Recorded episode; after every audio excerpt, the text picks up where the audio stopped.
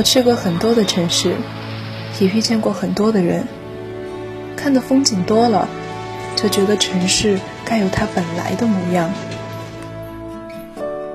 我不知道我该用什么言语去形容我所在的这座城市，我只知道我已经习惯了这座城。我喜欢夜深人静行走的感觉。我也喜欢在拥挤的地方看人来人往。也许有一天，也许有一天我会离开，我会离开。也许有一天我还会回来，我还会回来。与世界侧耳倾听。孤帆隐于天际，落日隐于长河，喧哗隐于内心，喧哗隐于内心。但我们从不隐藏于你的视野之中。隐隐约约，隐隐约隐约听到的有声电影。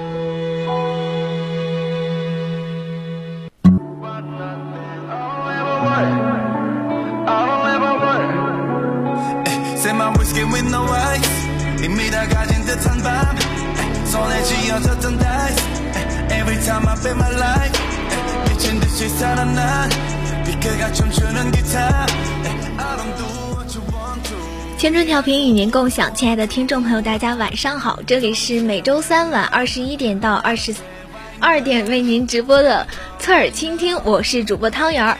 亲爱的听众朋友们，大家好！我好久没有上隐隐约约了，感觉我是主播清月。清月，我问你个问题，你喜欢小动物吗？还行吧，但是。我觉得它长得好看，我就喜欢；长得丑，我就不喜欢。不会吧？动对动物也是那种看脸的吗？对对对，我就是纯纯的三观跟着五官走。我今天去，今天不是那个天气特别好嘛，阳光很大，然后我就和一个人去溜操场，不是溜操场，溜校园，然后就在那边那个一平台下坡的地方看到一只。橘色的猫，我不知道那是不是橘猫，它就是橘色的，肯定是胖胖的吧？啊，也不是很胖。不是说十呃是那个什么十个橘猫九个重，然后它在捉一只鸟。当时我看到它就静静的趴在那儿，然后盯着一只东西，不，当时还没有看到那只鸟，然后它突然就扑上去了，去扑那只鸟。哦，我能我能感觉到那种阳光洒下来，岁月静好的样子，是吗？还 嗯，可以的，可以这么形容，因为现在那个树叶也没有很茂盛嘛，然后那个阳光在那个树叶之间洒下来，还真挺好看的。嗯，然后那只猫就深深的吸引了我的注意，因为我本人是不怎么喜欢小动物，也不喜欢猫。为啥这么可爱？挺可爱的，我觉得猫猫。就是我就是不太喜欢，觉得它们掉毛啊，或者是，就如果你管不好的话，还要到处去铲一些废物。确实是。但是我觉得他们长得可爱就行，他们只负责可爱就行了。然后就，但是那只猫真的我还挺喜欢的，就它那个认真的样子，然后突然扑上去，深深的 get 到了我的欢心。本身猫猫的眼睛就是圆圆的那种。感觉就很可爱，对。但是那个橘猫它是橘色的嘛，然后那橘猫不是一般很笨重的感觉，就挺很胖，对对对，就很可爱。凡是以大橘为重，对 对对，它就是那种猫，嗯，那种就是一一蹲一坨搁那儿就很可爱。然后，然后我们今天要讲的电影呢，也是跟猫有关的，但是它是一只黑色的猫，对。黑色的猫在我们一些比较传统的印象之中，它好像是不太吉利的那种嗯，就是呃一只黑猫，然后夜里那个眼睛发光的那种，就看上去还是蛮恐怖的。给人的感觉就不太好了。对，然后我们今天这个电影呢，它这个猫在里面扮演的角色也是比较的恐怖，相当的重要，贯穿全全篇了，属于是。没错，而且是以它命名的，就是我们的《妖猫传》。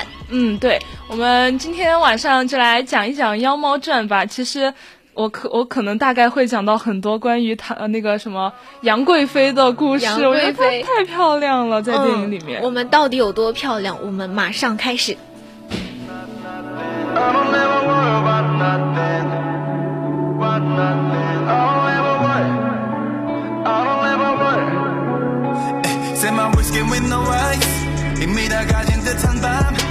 손해지 여졌던 nights Every time I bet my life 미친 듯이 살아난 비켜가 춤추는 기타.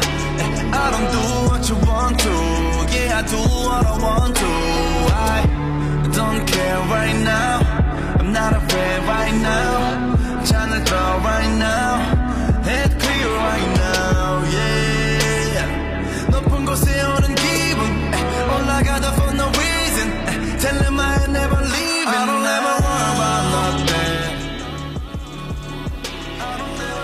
about 好，我们马上进入到我们的妖猫传时间，开始讲述我们的杨贵妃与。唐玄宗的玄幻爱情故故事，那感兴趣的听众朋友呢，就呃，可以加入到我们的 QQ 听友四群二七五幺三幺二九八，或者在微博 @VOC 广播电台留下你的评论，也可以关注我们的微信公众号 FM 一零零青春调频，将你的想法和我们的主播分享。好了，今天的任务完成了，我们开始下面的正文部分吧。我们刚刚不是讲到黑猫在这个电影里面贯穿始终非常的重要吗？嗯，但我们就是平时我看到黑猫的感觉就不太好吧，就是虽然我。觉得黑猫它的错不在于它长得很黑，但是我就是觉得它给我的感觉就挺瘆人的。其实你想嘛，如果在夜里的话，那个黑猫整个的猫身与黑夜融为一体，然后突然有一双特别发着奇异光的眼睛搁那儿盯着你，还真的蛮恐怖的。对我们讲回来，《妖猫传》这部电影，它最开始是取景于湖北襄阳的一个中国唐城影视基地。我们提到唐城影视基地，大家可能都知道了，这部片子就是围绕唐朝那个时候讲的嘛。没错，你知道这个唐城是专为陈凯歌导演的《妖猫传》而建的，花了十几个亿。对，我觉得完全没浪费，因为当时我看这个电影的时候，里面的画面美的呀，哦呦，那些灯光真的是富丽堂皇、璀璨夺目，真的。哎呀，那些布景，我感觉，毕竟我所此生所学的成语用来形容它都。都再恰当不过了，然后我就觉得我好想要穿回到 穿越回那个年代。他他建这个就是呃花了六年的时间，然后按照真实比例还原了大唐盛世的长安城，而且它是很多都是实景拍摄嘛，绿幕部分就是那些 PS 后期部分只占了百分之三。我觉得太厉害了，因为像我们看过《妖猫传》的听众们朋友们可能会注意到里面的。那个场景的富丽堂皇的程度，就很像是我们后期给搞出来的。就尤其是那个杨贵妃飘下来，就是当着那种那种凤凤凰秋千飘下来的时候，就整个皇宫里那个那个灯光太漂亮了，真的就像 PS 上去似的。对，只能说漂亮二字。太太太真的太奇妙了，而且它就是有那种三 D 效果嘛，然后整个的建筑真的是富丽堂皇，包括我们。的影视城里还有一些我们很熟知的明德门呀、青龙寺、长生殿，还有花萼香灰楼这些我们经常能够听到的在唐朝比较有名的建筑。它就是为了还原那个大唐盛世的那个取景嘛，然后就真的把它建出来了。而且他们花了六年的时间去种了好多好多的树。对。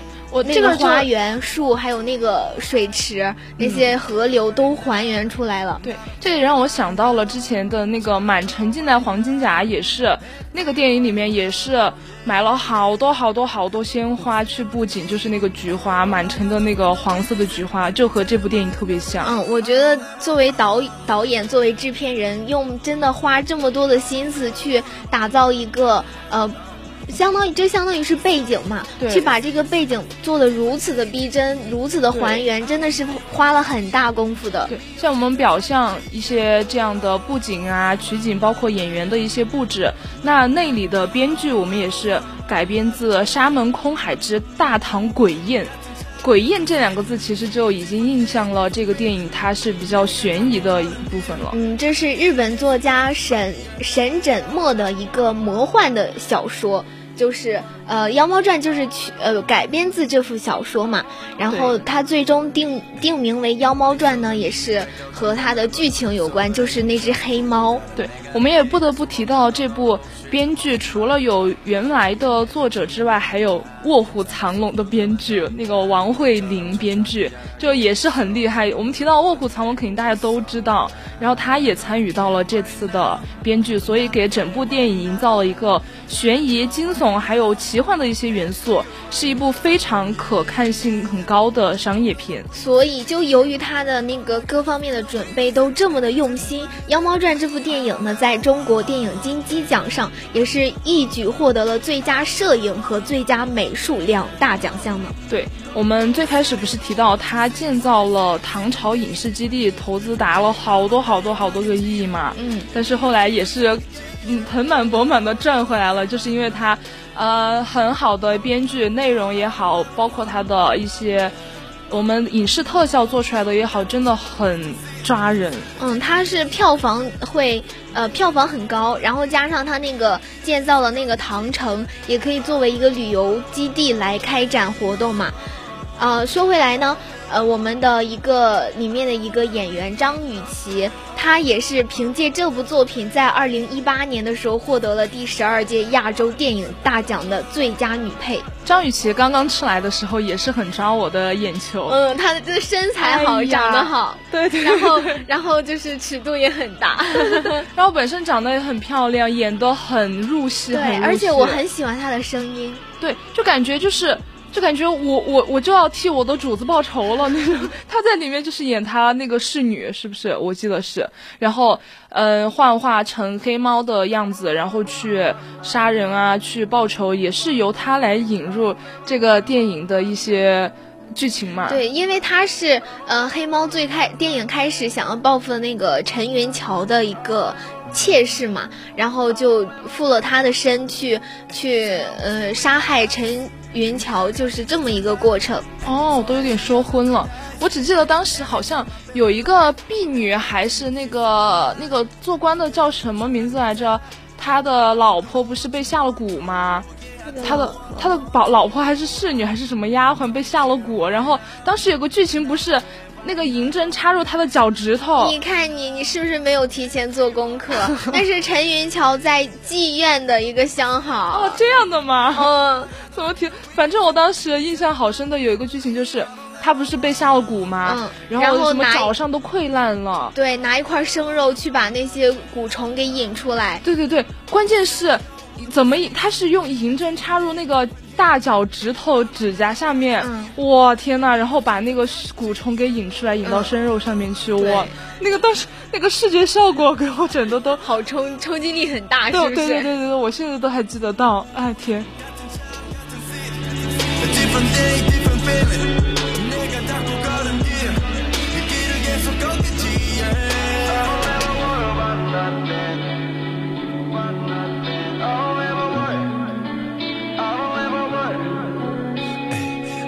속 이미 뺏고 좀더 넓은 우주 속을 헤엄쳐 또 다른 내가 내게 알수 없는 언어로 쉴틈 없이 말을 걸 지금 내 위치는 어딘가 사막 속 조그만 선인가처럼 천천히 자라고 있어 내 몸을 우워져내고 있어 난 Don't care right now.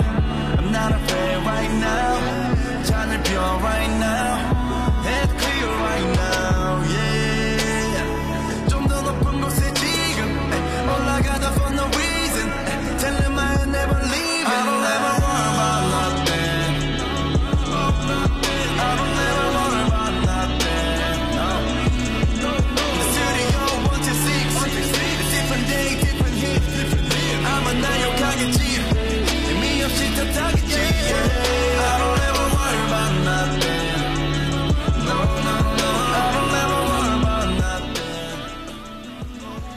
其实这个故事大体呢，它是根据我们历史上真实发生过的事情来的，就是呃唐玄宗李隆基和他的爱妃杨贵妃的故事。嗯，你你你讲你讲，这个就不关我的事儿了。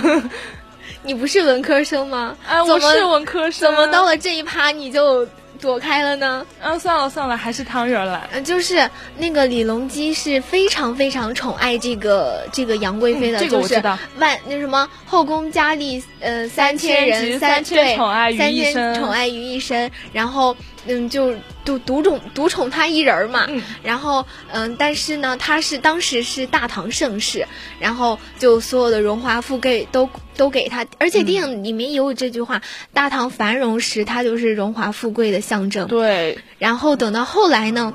大家都知道盛极必衰嘛，然后这个大唐盛世就要落寞了。就那个安禄山之变，对安禄山造反的时候，然后就是以杨贵妃为借口，就是说我我就是想得到这个女人，所以我来叛变，就是就是一个政治上的一个借口嘛。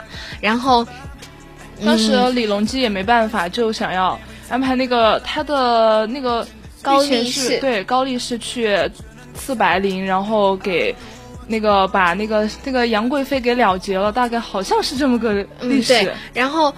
嗯，历史上的确是这样的，但是我们可以看到电影中它是稍微改编了的，它是呃，它是。说那个皇帝不想背负杀害杨贵妃的罪名，所以就假死。对，所以就跟杨贵妃说，给你用一个什么尸变之术，然后让你假死，就先让你看上去已经变成一具尸体了，然后等到两天就这件事情平息之后，我们再把针取出来，然后就变成正常人了。然后其实远远没那么简单。对，其实杨贵妃心里很明白，她这只是一个借口。对她很，她她已经其实很清楚了，她。知道这是皇帝和那个那个法师黄鹤。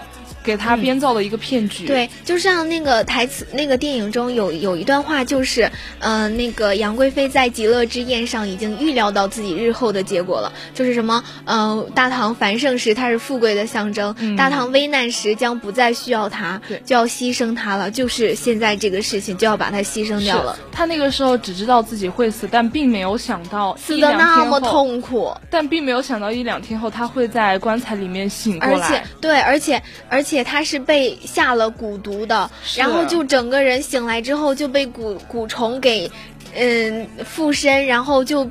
被啃食，对对，然后他的棺材上面，棺材内部的上面都有那个血手印，就是他想推，然后推不开，流的满棺材盖的血呀！救命！那个石棺怎么可以从外面推得动嘛？这也引到了后面白龙和丹龙去救他的时候，就发现了，就这么一个惨痛的事实：我们的大美女杨贵妃这样惨痛的死在了棺中。其实你知道为什么在？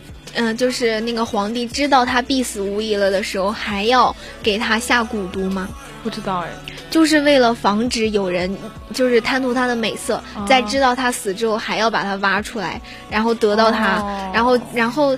如果说真的有人这么干的话，然后一看到他已经就是下了蛊毒之后，身体会溃烂了，对对对，然后看到这个身体已经对已经不成样了，就不会再想这件事情了。但后来也没有让皇帝得逞，就是我们白龙和丹龙去救他的时候，白龙不是看到了杨贵妃身上有蛊毒嘛，嗯，就把那些蛊毒全部吸到了自己的身上，然后。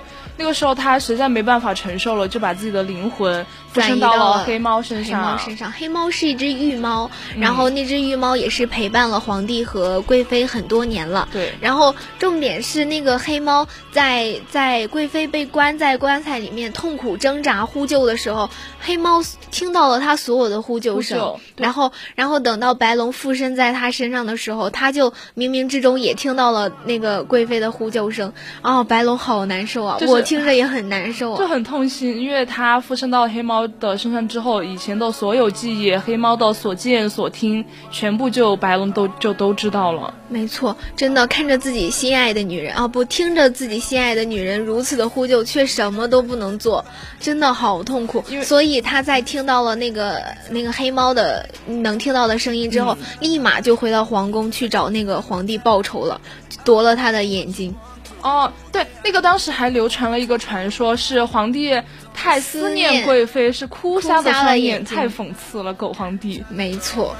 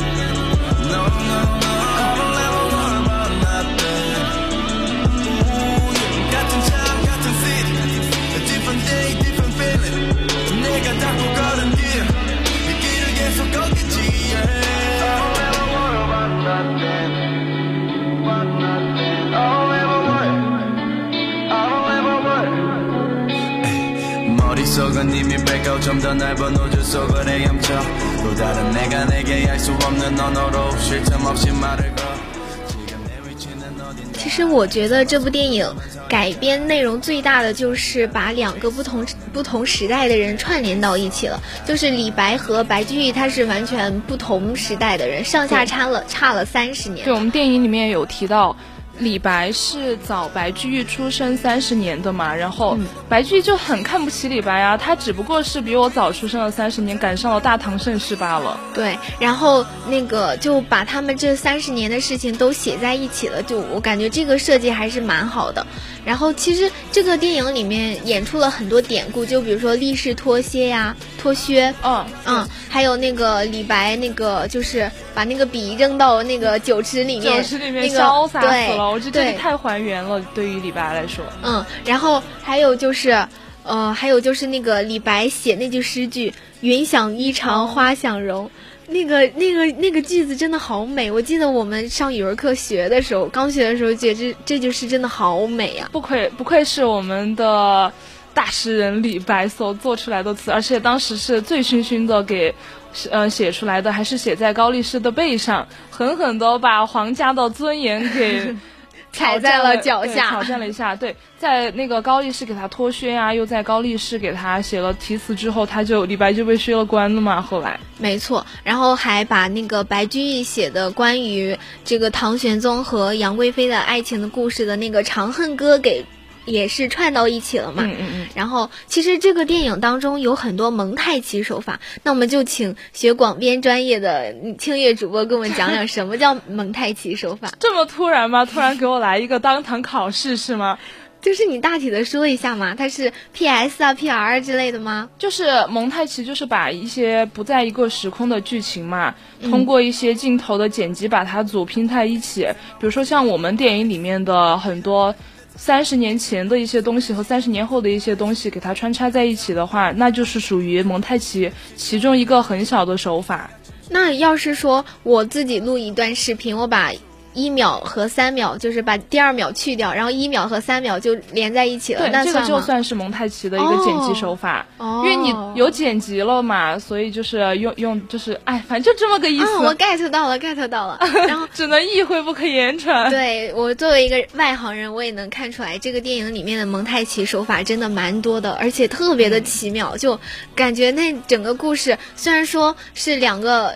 不着边的时就是时代，相差了三十年，但是他这样剪辑下来，真的还还挺顺畅，挺连贯的。就是把整个剧情后面收尾收的特别好，包括白龙和丹龙两个人的一些恩怨啊，嗯好、包括我们杨贵妃之前发生的一些事情，还有黑猫怎么样要去为他报仇，还有最后交代出黑猫其实就是白龙，这些交代的非常清楚。对，还有那个。最开始的那个瓜饭就是丹龙，还有竟然最后的那个、那个大龙寺庙的那个最大的法师也是丹龙。对对对，我们之前其实也有暗示嘛，一些伏笔，就是他瓜、瓜农在变幻术的时候，那个空海不是就注意到他的幻术很厉害吗？不仅仅是变出了把它从种子变到瓜藤，变出西瓜，然后最后又从西瓜又变为鱼头，然后来回来回的变，然后这个地方他的幻术很厉害，所以就映照了他是后面的丹龙。对，这个丹龙在整部电影当中是使了四次幻术，一个是就是西瓜，还有一个是把西瓜变成鱼头，嗯还有一个是嗯。就是在在最后的时候，把那个呃带白龙回忆了一下极乐之宴的那个情景，对对还有最后一个就是把白龙那个白鹤的形象给给还原出来，然后让它升天得以安息，这是四次幻术。也是起到了非常非常大的作用，嗯。在这部电影里对，你就看到看到电影开始，你可以想到那个瓜饭是丹龙，但是真的想不到丹龙就是最后的那个大法师。对我完全没有想到，他最后和路面和空海对话的时候，我觉得这是他吗？怎么那么干干净净，又是白就是又是光头？对，把胡子和头发都剃了，就认不出来了。对，变年轻了呢。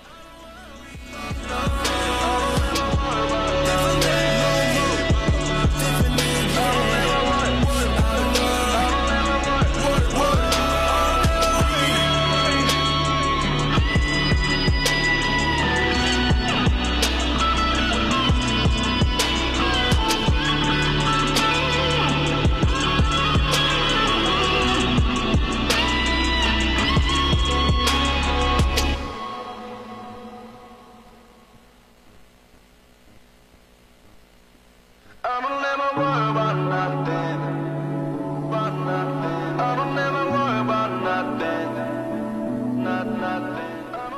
们今天聊了这么多啊，可以发现这个电影《妖猫传》真的是一部非常非常好的作品。就无论是从剧情啊，还是呃演绎手法呀，还是背景的打造啊之类的，都是一个特别好的看的。堪称是艺术品的一部作品了。对，不愧是我们陈凯歌大导演所导出来的一部优秀的影视作品。没错，我们嗯期待凯歌导演可以。